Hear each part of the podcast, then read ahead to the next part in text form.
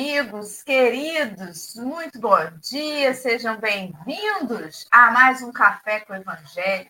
Nesta manhã do dia 27 de junho, nós estamos aí já cedinho com vocês, né? Começando mais uma terça-feira, nesta semana que para a gente parece que só começa na terça, né? Estamos aí Estávamos agora no pré-café confabulando. Será que Marcelo Turra entrará de surpresa? Porque está aí, né? não, não estamos sabendo exatamente o dia que ele volta. Estamos pensando. Eu boatos fico a todo momento. Estrada, boatos que ele está na estrada retornando. Fico a todo momento pensando: será que Marcelinho vai retornar e entrar de surpresa no café? Não sei, vamos ver. Então, eu quero cumprimentar os companheiros, vou colocar os comentários já já, a gente está resolvendo. Ah, já? Ah, que rapidez, gente. Estamos, então, cumprimentando aí o pessoal do chat, nossa amiga Rejane, a Maria das Graças, né, deixando aí o seu, sua energia tão cedinho. A Dalvinha querida, minha amiga Vera Generoso, a Gilvânia, que está sumidíssima do café. Que bom ver você aí, Gil. Bom dia para Maria Nobre, para Leime e para Soninha Centeno, irmã do Jair. Muito bem-vinda. Vou dar uma pausa aqui no comentário da Auriceia Ribeiro para fazer nossa audiodescrição. Então vamos lá. Nós estamos nessa tela retangular do YouTube, divididos em três retângulos menores eu estou no primeiro retângulo, no canto superior esquerdo. Acima da minha cabeça tem uma tarja escrito Café com o Evangelho. Eu sou uma mulher branca, estou com os cabelos lisos, eles estão platinados, na altura do ombro. É, eu estou usando uma camiseta numa cor laranja. No fundo da minha tela, eu estou numa cadeira gamer preta Atrás, uma parede escura e à direita, uma parede branca com uma bancada branca, está vazia. Ao meu lado, no canto superior direito, está a Alessandra, que é uma mulher branca, de cabelos grisalhos, lisos, na altura do ombro também, um pouquinho mais curto que o meu. Ela usa um óculos de grau de armação na cor escura, levemente é, retangular. Ela está com um brinco penduricalhozinho na orelha. Está com uma blusa de manga, uma cor preta escura, e uma echarpe colorida né, em tons de bege, de preto, de vermelho. É, enfim, no pescoço, o fundo da tela dela é uma parede branca. Abaixo de nós está Henrique Neves, que é um homem moreno, de cabelos castanhos escuros, preso num coque alto para cima da cabeça. Ele usa barba e bigodes espessos, escuros também, e ele está vestindo uma camisa cinza. O fundo da tela dele é uma parede bem escura lá no fundo, com o teto e a lateral na cor branca. Abaixo de nós passa uma mensagem né, no banner que convida os amigos a curtir, compartilhar e se inscrever nos canais para divulgar a doutrina espírita. E eu estou coçando o olho sem parar, que alguma coisa entrou aqui, algum cisco no meu olho, logo cedo. Bom dia, Alessandra. Bom dia, povo. Boa semana para nós, já que a semana começa na terça-feira. Uma boa semana de muita disposição, já encerrando esse mês de junho aí, colocando pé no segundo semestre de 2023 já. Nossa Senhora, realmente, acho que o dia não tem mais 24 horas, não. Acho que o dia tem 15 horas e esqueceram de contar para a gente. Não é possível, né? Mas que a gente aproveita o tempo, né? Que a gente não reclama do tempo perdido e sim do tempo ganho com as coisas que a gente aprende, com as coisas que a gente consegue fazer. Porque, olha, é muito fácil dizer que tempo perdemos fazendo isso, fazendo aquilo, ou pensando nisso, naquilo, né? Então está na hora da gente dizer que tempo ganho. Porque tempo perdido não conquista nada. Né? Então, bom dia, Henrique Neves, que bom tê-lo conosco, que bom te ver de novo, você, Dorinha e todo mundo aí do chat. Bom dia, Lê, bom dia, Dora, bom dia, pessoal do chat. É, eu vou dizer para você, acabou junho, né? Eu tô preocupado agora porque acabou junho, eu não fui a uma festa junina. Aí já fico preocupado se em julho eu vou a uma festa julina. Ou pelo menos agostina. Preciso inventar uma festa junina para ir. Bom dia. Que a gente tem um bom café. Bom dia, então, para todos. Já estamos aí, né? Nós não temos ritual, mas temos ritual, né? Porque a gente tem aquela ordemzinha para começar e faz parte aí do nosso roteiro falar sobre o link no chat que vai levar vocês lá para o texto de hoje. Ao sol da verdade, mas que no texto original está escrito ao clarão da verdade. Não sei por que no Evangelho segundo Emmanuel mudou para sol da verdade, mas está aí, sol, clarão. Veio do livro Ceifa de Luz, no capítulo 35, e faz menção ao Evangelho de João, versículo 13 do capítulo 16. E... Na verdade, Dorinha, no, no livro Entre Irmãos de Outras Terras, está como o clarão da verdade. E no Ceifa de Luz e no Segue está como ao sol da verdade. Então é isso, ó, tá vendo? Entre Irmãos de Outras Terras.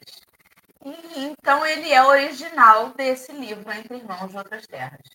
Por quê? Porque esse livro Entre Irmãos de Outras Terras é, foi um livro que o Chico psicografou fora do país. Eu não me lembro qual é o lugar que ele estava, não. Mas ele, ele foi para fora e, fe, fez um livro fora. Por isso que o nome do livro é Entre Irmãos de Outras Terras. Alguém no chat deve saber que lugar que é esse. Mas ele, esse livro foi escrito fora daqui. Foi psicografado, não foi no Brasil.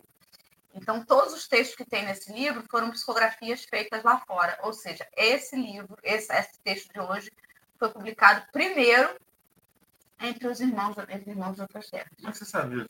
Porque eu conheço esse livro, Entre Irmãos de Outras Terras. E é primeiro do que o outro que você não conhece?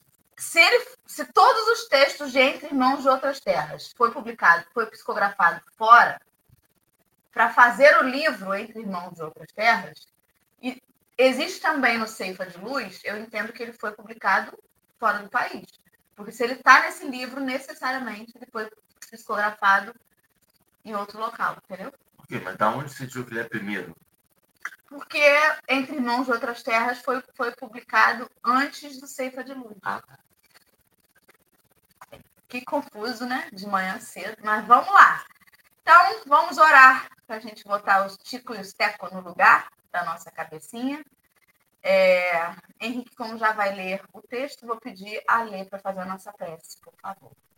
A gente tem o trava-língua, né? Então também tem um trava-cérebro, que aí que veio primeiro, né? O ovo ou a galinha, postinhos é fresquinho porque vende mais ou vende mais porque é fresquinho. Então vamos lá, meu povo, entre brincadeiras, sorrisos, alegria por estarmos juntos, nos encontramos aqui, Senhor, em prece. Para rogar a Ti a sua proteção, para rogar a Ti, Senhor Jesus, a sua inspiração e, sobretudo, a sabedoria para que a gente agradeça pelo que a gente tem e para que a gente saiba agradecer principalmente, Senhor, pelas coisas que ainda não temos. De agradecer pelos livramentos e poder saber discernir entre um e o outro o que é conquista, o que verdadeiramente é conquista para cada um de nós. E que você, Senhor Jesus, que é a única verdade que temos, você que é o caminho, a verdade e a vida, que o Senhor nos inspire a também perseguirmos no caminho da verdade, no caminho e na vida, na vida cristã, na vida evangélica, na vida contigo, Mestre Jesus, e com teus ensinos, com teus exemplos a nos ensinar e a guiar os nossos passos nessa caminhada. Permita-nos, Senhor, começar mais um café com o Evangelho entre os nossos amigos encarnados, entre os nossos amigos desencarnados e que a sua luz recaia sobre todos nós, hoje, agora e sempre. Que assim seja. E assim vai ser. Né? Então vamos lá. Travou ainda ali no negócio? Não, a Ana falou que Chico e Valdo em 66. Chico e Valdo Vieira, em 1966. É, tá escrito isso lá no final da Bíblia do Caminho mas eu não sei o lugar né, que ele estava. Eu sei que não era aqui no Brasil. Mas vamos lá. Lição de casa, né? Menino, eu fico travada no negócio, tá doido. É, vamos seguir. Vou botar na tela, então, agora a lição de hoje. Agora ela está, nós estamos empilhadinhos aqui à esquerda. A lição está num quadro, numa, num, num tom de bege, com letras pretas. E Henrique vai fazer a leitura para a gente, por favor. Ao sol da verdade. Mas quando vier aquele Espírito de verdade, ele vos guiará em toda a verdade. Jesus, lá em João, capítulo 16, versículo 13. De que maneira vencerá o Espiritismo os obstáculos que se lhe agigantam à frente? Há companheiros que indagam. Devemos disputar saliência política ou dominar a futura terrestre? Enquanto isso, outros enfatizam a ilusória necessidade da guerra verbal a greis ou pessoas. Dentro do assunto, no entanto, transcrevamos a questão 799 de O Livro dos Espíritos. Prudente e claro, Kardec formulou aos orientadores espirituais de sua obra a seguinte interrogação: De que maneira pode o Espiritismo contribuir para o progresso? E na lógica de sempre, eis que eles responderam: destruindo o materialismo, que é uma das chagas da sociedade ele faz com que os homens compreendam onde se encontram seus verdadeiros interesses. Deixando a vida futura de estar velada pela dúvida, o homem perceberá melhor que, por meio do presente, lhe é dado preparar o seu futuro. Abolindo os prejuízos de seitas, castas e cores, ensina aos homens a grande solidariedade que os há de unir como irmãos. Não nos iludamos com respeito às nossas tarefas, não nos iludamos com respeito às nossas tarefas. Somos todos chamados pela bênção do Cristo a fazer luz no mundo das consciências, a começar de nós mesmos, dissipando as trevas do materialismo ao clarão da verdade. Não pelo espírito da força, mas pela força do espírito, a expressar-se em serviço, fraternidade, entendimento e educação. Tema. Muito bom. Vou sair aqui, parar a tela. Muito obrigada, Henrique. É... E aí? O que você acha que quer falar a respeito? Ou não tem nada a falar a respeito? Nada. Então vamos lá. É, o capítulo, o versículo, né? é, do anúncio já de Jesus acerca do Espírito de verdade. Ele vos guiará em toda a verdade. E aí a gente compreende isso, que João é o único evangelista que vai falar para a gente né, sobre o Consolador prometido. E o Espírito de verdade vem dentro desse pacote do Consolador prometido, que vai trazer né, um pouco mais de entendimento da mensagem já exemplificada por Jesus. E aí, que verdade é essa? Né? Porque todo mundo tem a pretensão de deter a verdade. Quando a gente está num, numa, num argumento tentando fazer valer uma proposta, um ideal, todo mundo acha ser possuidor da verdade. Que verdade seria essa, né? Que teria estaria acima de todas as outras, né? Vou fazer um parêntese aqui rapidinho que a Ana colocou aí, ó, a contribuição para minha questão de cabeça. Estados Unidos e Europa. Essa mensagem é do Chico em Londres, 10 de agosto de 1965. Estou com o livro. Obrigada, Ana. Muito obrigada, querida. Já, já, já tirou um pouco. Já posso fazer o café melhor agora, sem esse problema na minha cabeça. Obrigada. Só quem, só quem é assim tem esse dodó igual a mim entende, né? Como é que a gente fica travado. Então, vamos lá. É, voltando aqui, né, para a questão, para a verdade. E aí a gente fica pensando, eu mesma já me peguei várias vezes pensando, será que não é muita pretensão da gente achar que o Espiritismo é o consolador prometido. que ele é esse espírito de verdade, né, que veio lá no livro dos Espíritos codificar a doutrina, não seria uma pretensão muito grande. Porém, a gente tem que fazer o que Kardec já nos orientou, trazer para a razão.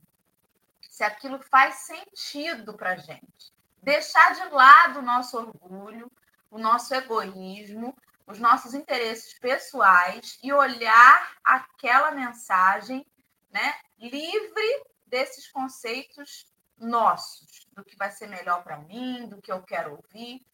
E a verdade é que tudo isso faz sentido, sim, com a mensagem do Cristo. O problema é que nos incomoda ainda. O problema é que nós ainda não estamos dispostos a essa verdade. Olha só, a questão 799 do Livro dos Espíritos, ela é clara, transparente como o ar. Kardec questiona de que maneira pode o Espiritismo contribuir para o progresso. Em outras palavras, de que maneira esse Espírito de verdade vos guiará em toda a verdade. E na lógica de sempre, a espiritualidade responde. O Espírito de verdade vai guiar vocês como? Destruindo o materialismo, que é uma das chagas da sociedade, e faz com que os homens compreendam onde se encontram seus verdadeiros interesses. A gente não quer ouvir essa resposta. Não quer. O que a gente quer ouvir? Como que o Espiritismo pode contribuir para o progresso? Quando um médium muito conhecido se tornar presidente da República. É isso que a gente quer ouvir. A gente não quer ouvir que faz parte do exercício de cada um de nós. Porque o espírito da verdade não é alguém que vai transformar a gente, né, o espiritismo, não é alguém que vai fazer a gente mudar num passo de mágica mas é a doutrina que vai nos orientar a realizar individualmente esta mudança, este olhar menos apegado, cada dia um pouco mais, a esse materialismo que é a chaga, porque é nele que acaba a gente se perdendo com os nossos vícios, o orgulho, o egoísmo, né? Esses dias a minha filha estava falando, a gente estava falando alguma coisa sobre isso no Evangelho no Lar. E aí eu falei assim: pessoas matam por causa de um celular. o quê? Pessoas matam por causa de um celular? Matam. Se forem roubar o seu telefone e você se defender por legítima defesa, e bota aspas aí, e acabar ceifando a vida daquele companheiro, você estava fazendo isso para defender o seu bem. Que bem é esse? Seu bem material. E Jesus nunca defendeu legítima defesa. Legítima defesa é completamente anticristão. No não, sentido... não, só. Nesse sentido é. é só para lembrar, a legítima defesa que a, gente, que, que a lei diz é, tem um, um ideal que é proporcionalidade. Uhum. Eu não posso me de, defender a legítima defesa um tapa na cara com uma bazuca. Até porque lá atrás já dizia que era olho por olho. Não é. Tipo, Você arrancou meu olho, eu te arranco três braços. Você não tem três braços, tá me devendo um para próximo, então. Tem uma coisa que é uma proporção. Mas eu entendo o que você está dizendo. As pessoas usam como legítima defesa. Sim.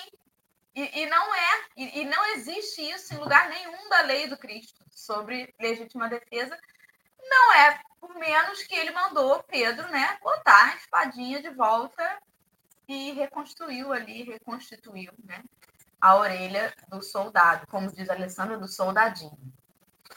Ale, você quer falar, querida? Ai, gente, isso é um barato, né?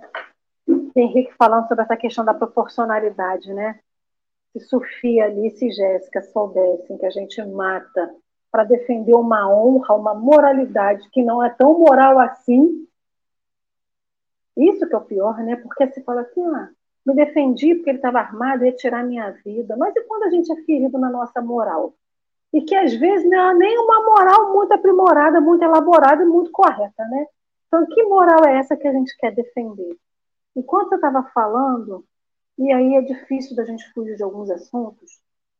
A pergunta que me fez, veio à cabeça quando ele faz essa pergunta do, do livro dos Espíritos, qual que é o futuro do Espiritismo? Já que atualmente a gente vive uma divisão gigantesca né, dentro da doutrina espírita. E alguns vão dizer assim, não é dentro da, da doutrina espírita que se vive divisão, é dentro do movimento espírita. Mas a gente, quando entra na doutrina espírita, a gente diz que a gente não tem como tirar a doutrina da gente, então, diretamente, a gente está. A doutrina espírita meio partida, né? A gente se apropriou da doutrina e partiu ela. Então, tem doutrina espírita de esquerda, de direita, de cima, de baixo, de trás, de frente. Tem aqueles que defendem A, tem gente que defendem B, tem gente que defende coisas que não deveriam ser defendidas, tem gente que defende olho por olho, dente por dente, com muita coisa, né?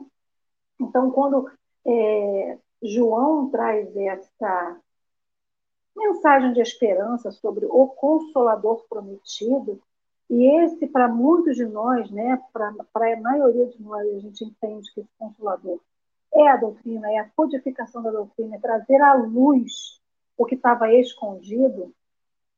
O que, que a gente está fazendo do que estava escondido e foi posto a claro? Se a gente passou muito tempo esquecido, desde quando Jesus veio e deixou a mensagem de que naquele momento a gente não teria entendimento para compreender certas coisas. Eu não vou lembrar de cabeça, mas tem lá, se a gente for ler essa parte do Evangelho de João, ele vai dizer justamente isso. Vocês não têm ainda entendimento. Né? Nós ainda não temos maturidade, seja maturidade intelectual, maturidade moral, maturidade de evolução, para entender certas coisas. Então, virá o momento em que o Consolador chegará e trazer, trará verdades para vocês. Então, a gente passou aí um século, um século e, e, e um pouco mais de século e meio, esperando, século não, um milênio e meio, né? Um milênio e meio, um pouco mais de um milênio e meio, esperando essa verdade, a gente recebe a verdade, a gente fica feliz pela verdade, estuda a verdade, aí chega num certo momento, a gente pega a verdade, enfia no saco, amarra ela, taca uma pedra e joga dentro do rio para morrer afogado. Então, o que, que a gente quer? A gente espera o Consolador, o Consolador vem, traz um monte de verdade, a gente pega a verdade e deturpa. E aí eu fiquei pensando sobre isso. A gente. Como que a gente pode continuar sendo exemplo? Né? Exemplo de acordo com o que a doutrina nos chama ou nos, nos, nos, nos estimula a ser, como está lá no Evangelho segundo o Espiritismo, falando do homem de bem. Se a gente pega a verdade, que é Jesus, nem falando da verdade que está escrito em Mateus ou Marcos, não, a verdade que é Jesus. Jesus, o homem que veio, que nasceu, que viveu, que cresceu, que foi lá no templo, que passou lá, fez o sermão do monte, fez lá os milagres, multiplicou isso, multiplicou aquilo, perdoou, fez cura, fez um monte de coisa. Isso é uma verdade, que é absoluta, independente da religião. Por que, que a gente está falando disso? Aí, Kardec pergunta e a espiritualidade responde que a gente tem que deixar destruir o materialismo, que é uma chaga da sociedade. Imagina se ele fosse falar que a gente tem que deixar o ego, a vaidade, a, a crença de que a gente tem a única resposta correta do mundo, que é a prepotência, né, de saber que a gente tem as únicas verdades. Então, ele se apegou do materialismo. Ele não falou nem da nossa capacidade de deturpar o que está lá no livro dos Espíritos, hoje em dia a gente pega o livro dos Espíritos, pega o Evangelho lê a nosso bel prazer. Né? Falamos tanto de outras, de outras denominações religiosas que deturpam e a gente está começando a fazer a mesma coisa.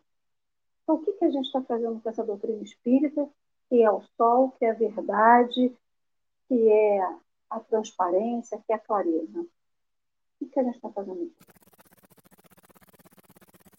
Henrique já quer falar? Ou... Você quer falar?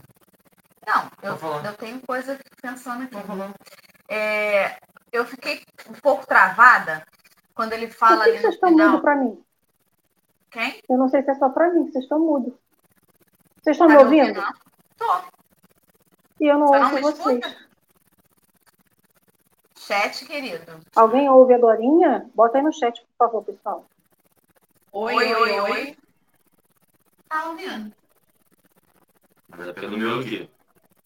Tá ouvindo? Gente, vocês, no chat, vocês estão nos ouvindo? Agora você não ouve nada? Não, agora é surreal. Agora eu me escuto.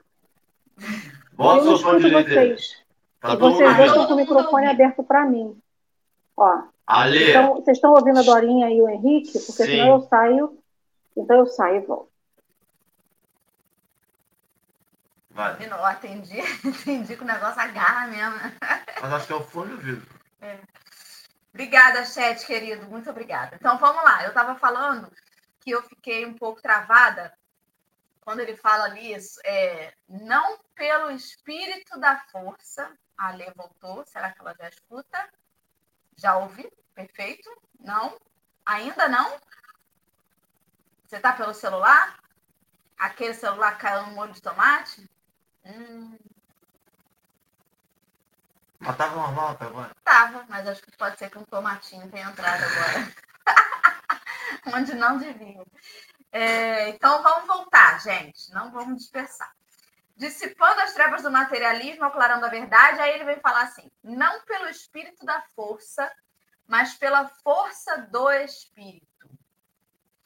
Parece só um, um, uma questão de palavras, mas quer dizer muita coisa, né? O espírito da força é justamente a gente forçar uma situação. E às vezes forçar, tá me ouvindo? Perfeito? Glória a Deus. É, não pelo espírito da força, né? O espírito da força é, você, é, é, é, o que a palavra já diz, é você forçar uma situação, né? Então, aqui em casa agora, por espírito da força, a gente vai combater o materialismo.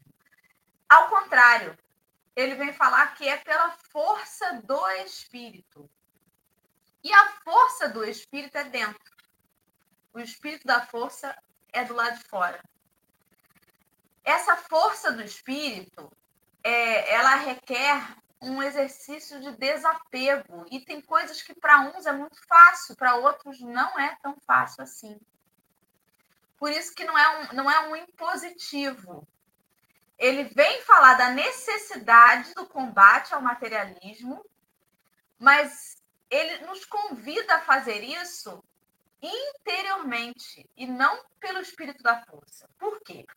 Eu conheço um espírito encarnado que tem uma facilidade de desapegar, que é um negócio impressionante. Se você falar que está precisando de alguma coisa, ele dá. O que ele tiver. Eu já vi ele dar computador, daquela maçãzinha. Dá. Está precisando? Toma, dá. Essa semana ele ouviu uma pessoa que trabalha à noite num posto de gasolina dizer que treme de frio de madrugada. E ele queria largar o único casaco que ele tem, que ele já é, já é antimaterialista, já é minimalista. Não tem várias coisas. Tem um, um casaco de frio. Ele queria dar o casaco de frio que ele tem. E o único pão que ele tinha feito para si e que eu comi, ele, ele quis me dar o único pão que ele tinha. Isso é uma coisa que para ele é natural. Henrique Neves, desapegado, às vezes sai na rua fala assim: Henrique, essa camisa tá toda manchada, tá furada, Henrique. Pelo amor de Deus, como é que você sai na rua assim? E ele nem viu que roupa que ele saiu de casa. Tá nem aí, né? E a filha dele vai pro mesmo caminho que Sofia, é desse jeito. Sai uma meia branca, uma meia preta. Minha filha tá com uma meia de cada cor. Ah, é. Então, nem aí, né? Eles talvez não precisem tanto dessa força do espírito que eu preciso. Eu sou muito mais apegada. Por isso que é individual. Por isso que não pode ser pelo espírito da força. Porque se ele me forçar, eu tô lascada, porque ele está num patamar já de desapego muito maior do que eu. E aí me faz pensar o quanto que a gente lê às vezes o, texto e sai com a sensação de que está tudo perdido, porque fulano ainda é assim, porque fulano ainda é assado. Mas é porque não é sobre o espírito da força de mudar o mundo. Ele fala, sim, que depende de nós mesmos fazer luz no mundo das consciências. Mas como? Pelo exemplo. A força do espírito é o exemplo. Por quê? Porque Henrique me constrange com esse desapego dele. Ele não me força a me desapegar. Mas ele me constrange, porque é tão desapegado que eu fico com vergonha de ser apegada. Você entende? Ele não me força, mas mexe na minha força interior. E eu me sinto fraca, na verdade. Não sei se eu viajei muito, mas era isso que eu estava pensando aqui. Henrique, agora pode falar. Posso falar? Ainda mais pela ordem, eu fui citado, presidente. Eu fui citado. É... Direito de resposta. Direito de resposta. Até digno, né? Direito de resposta. Eu estou travado em duas coisas. Três coisas, sei lá, travado várias coisas. Né? A primeira coisa é daquela que Dória falou sobre o consolador prometido. Eu não gosto desse termo, odeio esse termo, desgosto, porque ele me lembra, odeio é forte, mas ele me lembra, me remete para uma pessoa. E aí eu acabo botando Kardec como consolador, porque o consolador é aquele Messias que vai chegar. Se eu troco consolador, o mesmo sentido, para consolo prometido, aí eu entendo que é um ato, não mais uma pessoa. Personifica, né? Aí eu não personifico. Se eu tiro consolador e boto consolo, não é mais uma pessoa.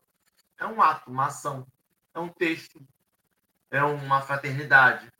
E aí eu prefiro o consolo prometido. O consolo no sentido esse que Jesus deu ele falou: quando vier aquele espírito de verdade. Olha isso, é porque na nossa mente fala assim, ele falou do espírito da verdade. O espírito de verdade. Verdadeiramente um espírito. Ele vos guiará em toda a verdade.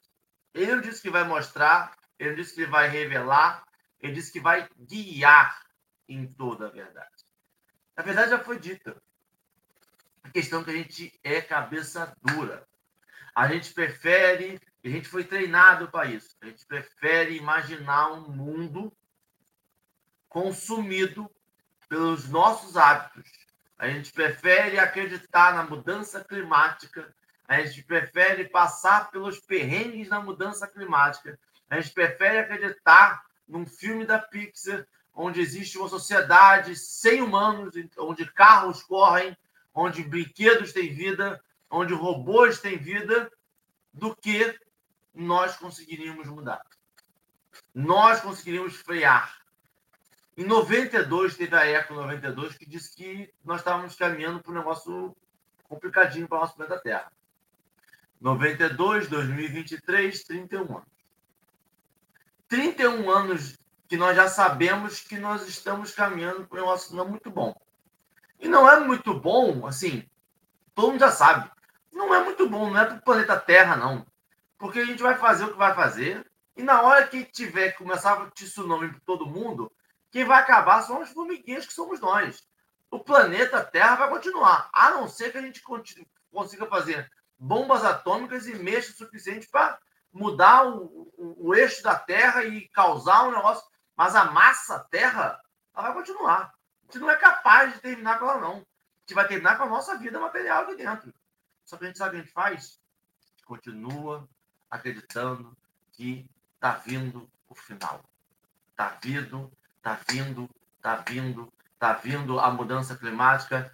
O, o Consolador Prometido veio para mostrar para a gente que nós estamos na transição do planeta de regeneração. Então, nós, em momento, mesmo que implicitamente, lá no nosso interior, a gente até dá um sorrisinho quando fala que o planeta vai acabar, porque aí eu vou estar no planeta de regeneração, né? Acabou o mundo de provas e expiações. Materialismo não é o material externo que vai fazer a modificação interna.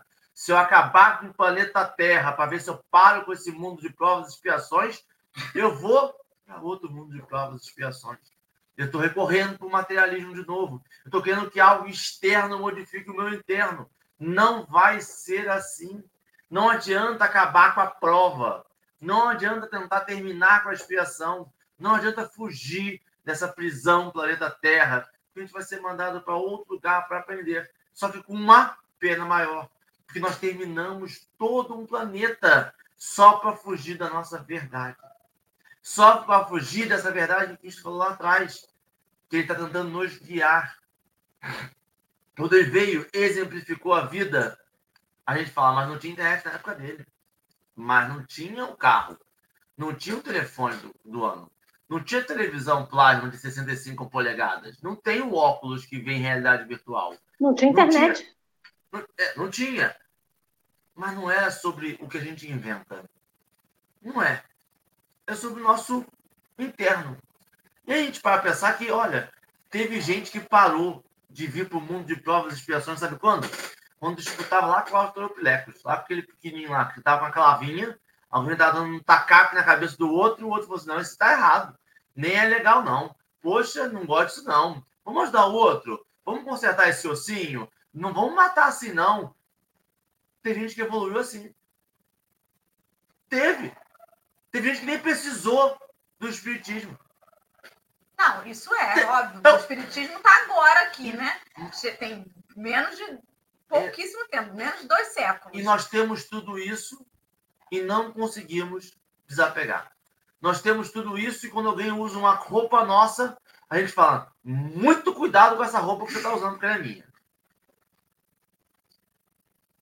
É isso.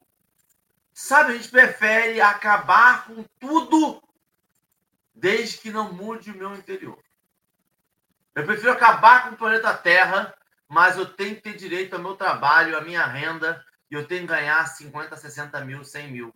Gente, eu vi agora, saiu agora, acabando com a cidade inteira para extrair o um minério na Terra. A cidade desceu 10 centímetros. 10 centímetros, uma cidade desceu de escavação para ficar mais rico, para ficar mais, mais, mais. Aí, gente, é impossível chegar nesse texto e falar assim: esse capitalismo voraz que não pensa no próximo, que individualiza tudo, que diz que cada um é por si e que todo mundo está aqui para ser rico e milionário. E se você não é, porque você não consegue o suficiente, está errado. Ponto. Isso está errado. Isso me incentiva o quê? Ao materialismo. Quando você tiver uma, uma, uma, uma disciplina monetária que diz assim, você pode ter um iPhone, mas tem que saber o que você vai usar o iPhone, para que você está usando. Você pode ter uma, uma casa milionária avaliada em 150 milhões de reais, mas tem pessoas do seu lado com fome? Tem pessoas do seu lado com desespero? Você está utilizando todas as 65 propriedades que você tem? Os 150 mil hectares que você tem de terra são produtivas ou improdutivas? Ah, mas é a propriedade privada. Mas é a vida. E a vida das pessoas? E essa, e essa, e essa, essa perda por vício que nós deixamos? Nós entendemos que o crack é. Ah, é normal. Ele que quis. Mas é quando é um filho nosso, a gente interna na, na, na melhor clínica. Quando é um filho nosso, a gente leva para a fisioterapia. Quando é um filho nosso, a gente leva para onde for. A gente para a nossa vida. Mas quando é um desconhecido, não tem problema não, tranquilo. Materialismo. Eu tô, o que eu estou fazendo? Estou falando que o meu vínculo material com esse espírito é mais forte do que a vida de outros espíritos. Materialismo. Esta é a chaga. Isto é o que é maior do que o ego, superego. Não. Tudo isso vem através da ideia de que o meu material é mais importante do que o meu espiritual. E não é. Não sou eu que estou dizendo. Quem está dizendo é Cristo. Talvez no Velho Testamento, talvez lá atrás, alguém tenha dito que você precisa cuidar do seu material, que você precisa desposar, que você, você talvez lá atrás. Mas lá atrás, as pessoas viviam até os 40 anos de idade. Tem texto dizendo que idoso tinha 40 anos de idade. 45. Uma senhorinha de 45. Não, não é mais essa realidade. Vamos parar de forçar. Vamos parar e parar de ser forçados. Porque eu não posso dizer que fulano é um anticristo porque fala, porque faz. E eu acredito em tudo que ele fala. Eu acredito em tudo que ele diz. Aquilo mexe comigo. A gente vê hoje em dia, em 2023, gente relembrando o discurso de 1925, de 30, de 40, que já levamos ao máximo, já viu a, o caô que deu, o grande negócio que deu. E nós estamos relativizando. E nós estamos falando assim, não, mas dá. Não dá. Não dá. Não dá porque a gente já viu que não deu certo. A gente vem tentando isso há muito tempo. Está na hora de parar. Não, não é, e não é por força. Talvez por um senso de urgência. Todo ano sai uma, uma, E olha, parece teoria do caos. Mas quando veio. É, eu lembro de 2000, na virada do, do, dos relógios, os computadores todos iriam parar e a vida não mais seria a mesma que não sei o. Aí veio o Covid e falou: Nossa, agora a vida vai mudar, que não sei o quê, que agora morreu gente. 700 mil mortes no Brasil. 700 mil mortes em dois anos. E a gente continua falando, sabe o quê? A economia está começando a bombar. Eu vou aumentar o preço do aluguel. Agora vai eu vou vender não sei o quê para ganhar mais dinheiro, para fazer não sei o que lá, para ganhar um milhão ali, para ganhar 10 mil ali, para ganhar 50 mil ali. E a gente diz que isso é recuperação da economia. É, dá outro nome. É a volta ao materialismo. Não estou dizendo que a gente vive num país. Não. Não estou dizendo isso. momento algum, estou dizendo um ódio à pobreza. Não estou. É um ódio ao necessário. Como diria Babu Imóvel. O necessário, somente o necessário. O extraordinário é demais. É demais. É demais porque a mala. Sabe por quê? Minha mãe chega para mim e fala assim: Henrique, a gente vai não sei aonde passar o final de semana. Meu primeiro pensamento é: minha mochila, se eu botar minha roupa na mochila. Minha mãe fala assim: leva sua mala. Que mala? Eu vou levar uma mochila. Não precisa de tanta coisa assim para passar de semana. Porque o extraordinário é demais. Fica pesado. Aí sabe o que acontece? Eu tenho que comprar um carro maior. Se cada um levar uma mala, não tem mala para todo mundo. Eu tenho que comprar mala para levar coisa. O extraordinário está demais. E nós estamos caminhando e nós estamos tentando sempre lutar para manter o nosso extraordinário. Que televisão? Mais televisão que gente. Tem mais celular que gente no Brasil. Tem gente com dois, três aparelhos.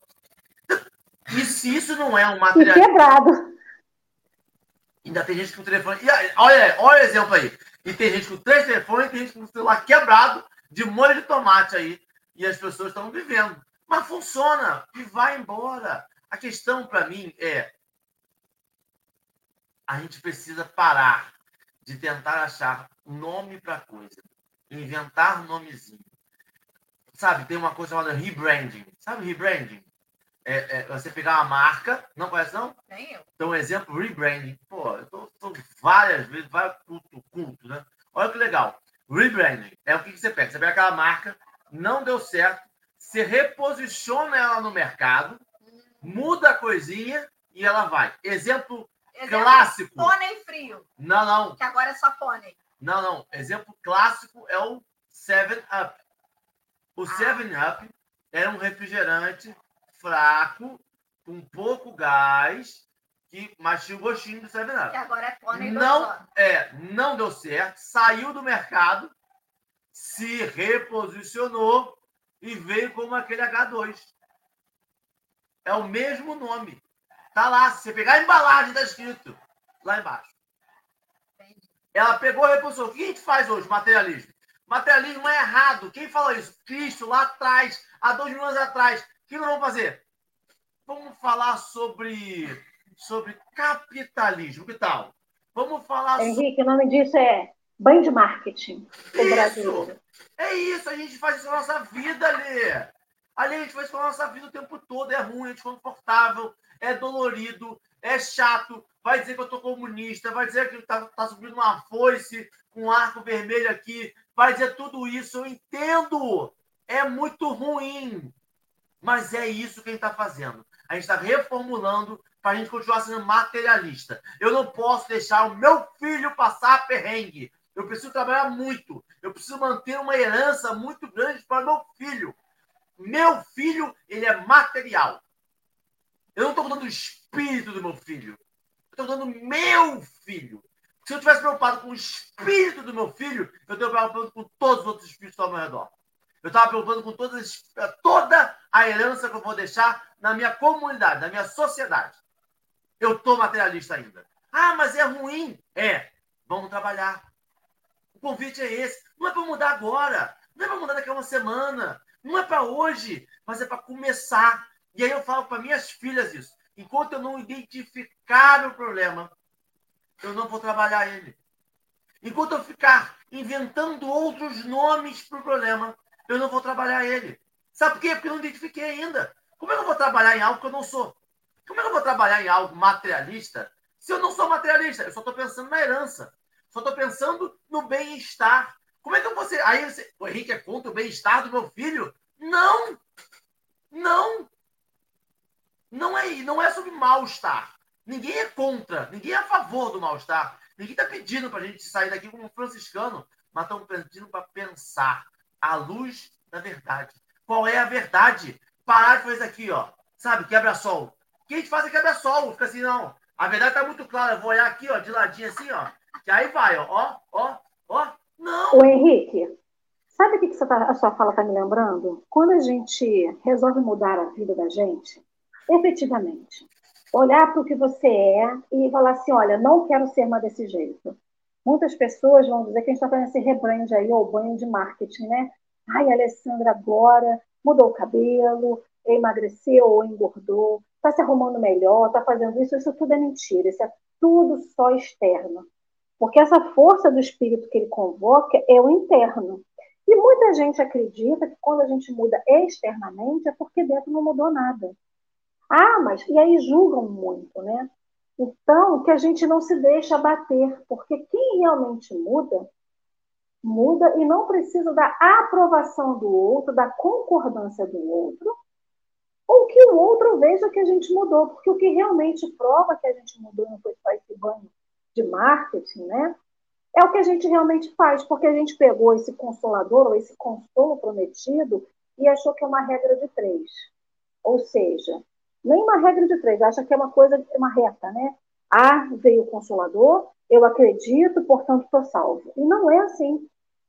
Porque essa verdade, como você está falando, que não é uma, um quebra-luz, porque na verdade a verdade é a luz.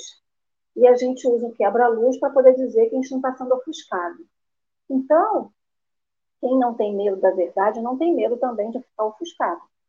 Porque isso não vai cegar a gente. Por exemplo, quando Pedro, quando Saulo se encontrou com Jesus e aquela verdade de Jesus, aquele clarão que Jesus apareceu, o cegou, não foi uma cegueira de tipo assim, olha, estou te chocando, não era, era vergonha por tudo que tinha feito e a percepção do que tinha feito que estava tudo errado. Então, houve essa mudança. Aí as pessoas falaram assim, ah, mas Pedro, Paulo, virou mendigo, tá vendo? Com a roupa toda andrajosa, cadê as túnicas bonitas? Isso tudo era o externo nem sempre o externo ele representa o que a gente vai dentro da gente. E aí tem, é, se eu não me engano, no Evangelho segundo o Espiritismo, daquela mulher rica que ia né, atender aos pobres é, e levava a filha dela, e ela, a filha dela fala, mas por que, a gente vai vestido assim? Para que a gente não constrange as pessoas. E aí a gente quer ficar achando que o externo da gente para não constranger. Aí eu vou na casa espírita, eu não posso ostentar ou eu não posso mal arrumado. É sempre, sempre os extremos, né? Ou eu não posso muito arrumado, eu não posso muito de chinelo, de dedo, não posso ir com a blusa rasgada, não posso com a blusa furada de, de, de, de traça. Então a gente fica muito preocupado com a aparência sem saber o que realmente vai dentro da gente. Se eu sou espírita, se eu acredito no espírito, se eu acredito no pessoal da verdade, eu vou para a fé de espírito do jeito que for. Gente, vai ter gente que a gente vai chegar na casa espírita toda suja externamente, porque a gente rolou, sabe, na, na sujeira da moralidade, em tudo. O que foi, Henrique? Estou desesperada com você desse jeito. Gente, ele tá nervoso. Ale, Ale, Ale, Ale, Ale. Em muitos centros espíritas Sabe quem não entraria em nossos centros espíritas? Jesus. Paulo. Paulo, Jesus. Jesus nem, nem os apóstolos. Ninguém. Ninguém! Sabe por quê? Porque tem roupa apropriada para cada coisa. Só que aí eu esqueço que tem pessoas que talvez não tenham essa quantidade de roupa. E essa roupa que eu julgo que é imprópria é a única que ela tem para conhecer a palavra. É a única que ela tem para é, receber o consolo. E eu, pelo materialismo, estou negando isso àquela pessoa. Eu estou lembrando de uma amiga nossa aqui do chat que ela fala que a primeira vez que ela chegou na casa espírita, ela chegou de pijama.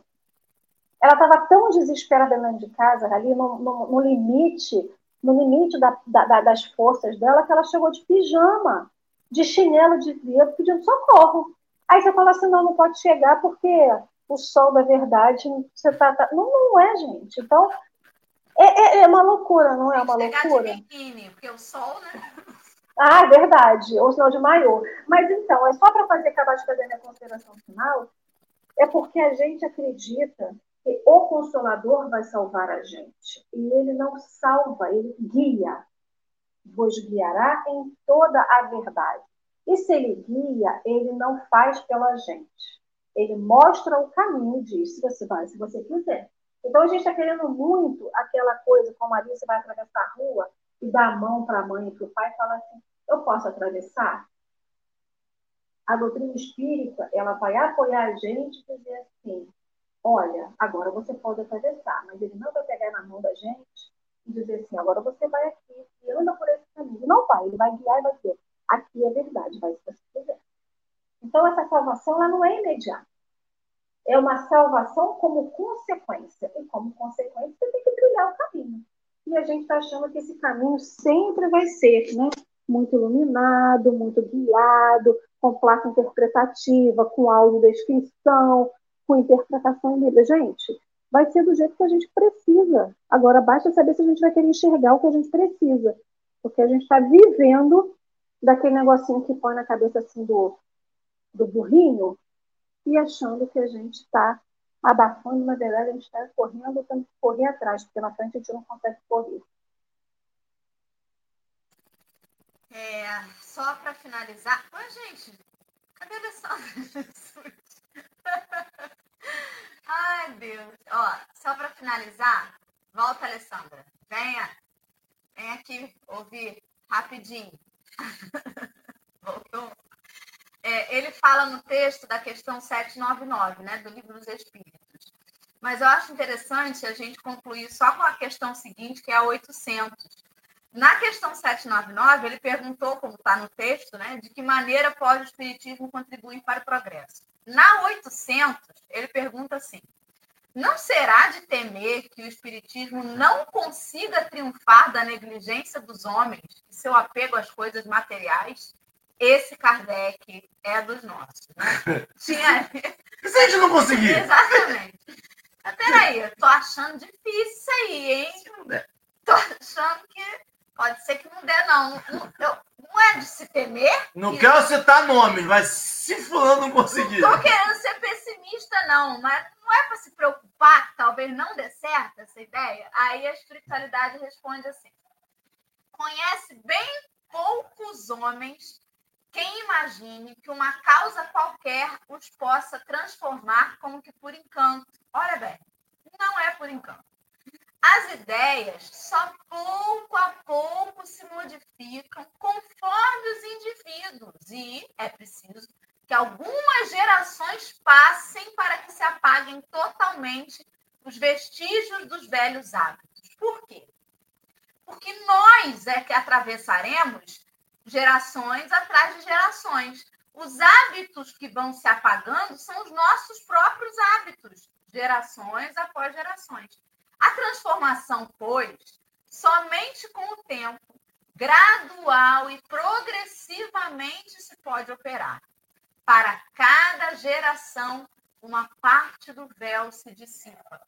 O Espiritismo vem rasgá-lo de alto a baixo. Entretanto, conseguisse ele unicamente corrigir num homem um único defeito que fosse, que já o haveria forçado a dar um passo ter-lhe-ia feito só com isso grande bem, pois esse primeiro passo lhe facilitará os outros.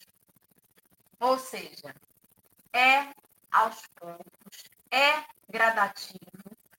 E eu comentei esse fim de semana lá no Paulo de Tarso.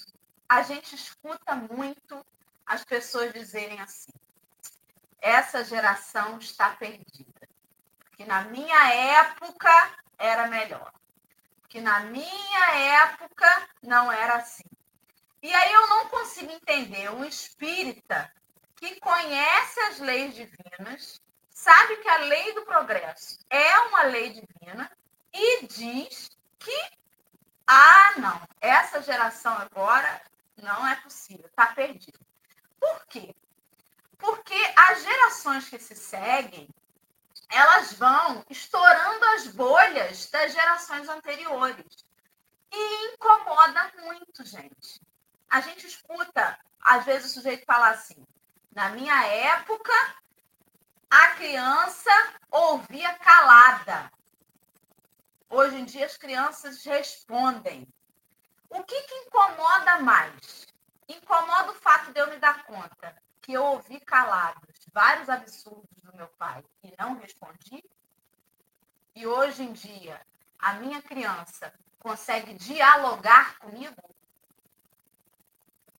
Porque as relações mudaram. Relação pai-filho nos anos 50, 40 era um. Nos anos 80 era outro. E agora já é uma outra relação se construindo. Ah, mas hoje em dia a criança levanta e fala que tá chata a aula. Rapaz, que coragem dessa criança. Porque na minha época eu tinha que aturar a aula chata quietinha. E hoje em dia, você, ao dizer para o professor, não precisa dizer sem educação, né?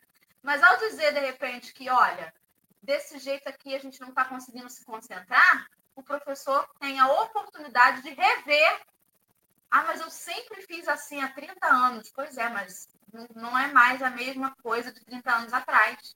A Desafio ser humano, né? A escola já não é a mesma. O projeto pedagógico já não é o mesmo. Você não pode continuar ensinando B com A faz B, porque já é outra forma de ensinar hoje em dia. Já é outra, outra criança, já é outro contexto. Então a gente precisa entender que está mudando devagar, aos poucos, e quanto menos eu me rebelar, mais rápido eu estarei daqui a duas, três gerações, numa próxima oportunidade reencarnatória, dando seguimento a essa lei do progresso, né? Então é isso, gente. Não vamos empacar né, no caminho, não vamos nos agarrar aos galhos na margem do rio, vamos deixar o fluxo da água parar passar e vamos acompanhar o fluxo. E é isso, gente. Acho que. Fala, Henrique, suas considerações finais. Mais do que deixar a água passar agora. Entra nesse rio. A muda... Tá mudando, tá mudando. Aí vem a pergunta, porque eu sei, eu sou assim, gente. Gente, eu tô falando de coisa de causa. A quando você falou aí, eu falei assim, na minha mente, minha mente falou assim, mas é para melhor? É. É para melhor. Tem certeza? Absoluta. Mas você é audacioso, né? Você é prepotente, arrogante, porque a gente vai atacando o mensageiro. Mas quem disse isso não fui eu, não. Quem disse foi o livro dos Espíritos. Quem disse isso foi Cristo. A gente tem que melhorar. Se está vendo uma mudança, se joga nesse rio. Deixa a água passar, não. Pega um pouquinho dele. Bota na garrafinha para beber depois, então. Vamos dar uma olhada nele. Vai olhar o que ele está dizendo. Vai perceber isso, ser, aquela, ser nosso escudo. Ser nossa, que, nosso que, não querer mudar. Vai olhar, vai perceber. Muito bem. Então, meus amigos, é, eu queria muito encerrar hoje com a música do Beto Guedes, que Kátia Maria e Vera Generoso falaram essa semana no chat, que estavam ali na cabeça, né, com aquela música. E a música chama O Sol da Primavera. E o texto de hoje é Ao Sol da Verdade. Cheguei a ver vários vídeos para colocar, porém tem direitos autorais e eu não posso colocar. mas posso ler a letra da música Sol de Primavera, de Beto Guedes, para encerrar o nosso café de hoje, é, em homenagem às minhas amigas aí do, fundão, né, que estavam com essa música na cabeça. Vamos lá, então vamos concentrar aí na letra da música. Quem canta seus males espanta, não vou cantar, mas a gente vai ler a letra. E é em forma de prece, é em forma de prece que a gente vai declamar aí a letra dessa canção. Quando entrar setembro e a boa nova andar nos campos, quero ver brotar o perdão, onde a gente plantou juntos outra vez. Já sonhamos juntos, semeando as canções no vento. Quero ver crescer nossa voz no que falta sonhar. Já choramos muito, muitos se perderam no caminho. Mesmo assim, não custa inventar uma nova canção que venha nos trazer sol de primavera. Abra as janelas do meu peito, a lição sabemos de cor, só nos resta aprender. Já choramos muito, muitos se perderam no caminho. Mesmo assim, não custa inventar uma nova canção que venha trazer sol de primavera. Abre as janelas do meu peito.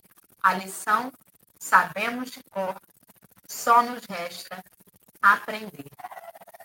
Meus amigos queridos, maravilhoso café com vocês todos os dias, graças a Deus. E vamos que vamos, que amanhã é quarta-feira e tem mais café. Graças a Deus todo dia tem. Beijo, Ale.